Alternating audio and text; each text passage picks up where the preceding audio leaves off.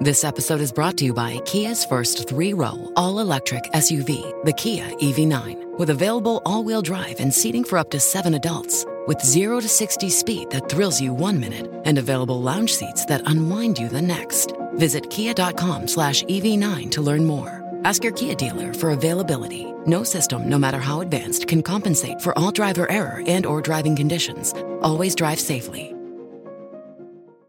Bonjour à toutes et à tous. Selon un rapport du Global CCS Institute, le marché du captage du dioxyde de carbone émis par les différents secteurs industriels serait en plein essor sur l'ensemble de la planète.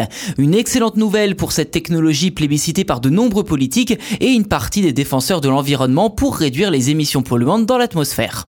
Ok, le captage du CO2, ça se développe, c'est super, mais j'ai presque envie de dire enfin, car d'après le Global CCS Institute, la quantité de CO2 n'a jamais été aussi élevée dans l'air. Dans le détail, ce marché du captage du carbone serait en augmentation de 44% entre octobre 2021 et octobre 2022.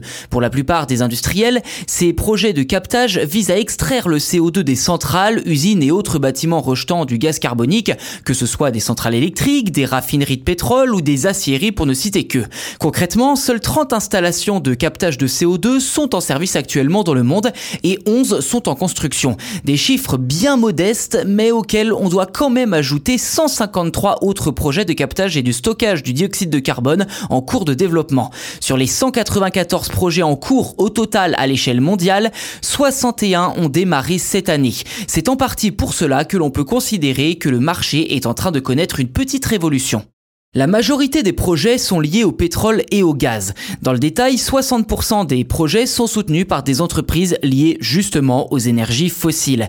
Parmi toutes, 30 de ces installations utilisent déjà le carbone capturé pour, je cite, la récupération assistée du pétrole. Autrement dit, une technique qui consiste à injecter le CO2 dans le sol pour faire remonter le pétrole difficile à atteindre. Pas de quoi rassurer les militants écologistes hein, qui craignent que ces efforts de captage de CO2 ne contribuent pas suffisamment à la transition écologique. Des groupes comme Food and Water Watch, The Indigenous Environment Network ou Friends of the Earth estiment que, je cite, la plupart de ces projets sont en réalité du greenwashing à grande échelle. Fin de citation. Difficile de leur donner tort étant donné que ce sont bien des entreprises liées aux combustibles fossiles qui mettent en place ces projets et on ne peut pas passer à côté l'éventualité qu'ils souhaitent en effet verdir leur image. Il paraît assez illusoire de croire que c'est pour sauver la planète alors qu'en parallèle, ces dernières continuent à commercialiser des énergies polluantes à des milliards de consommateurs.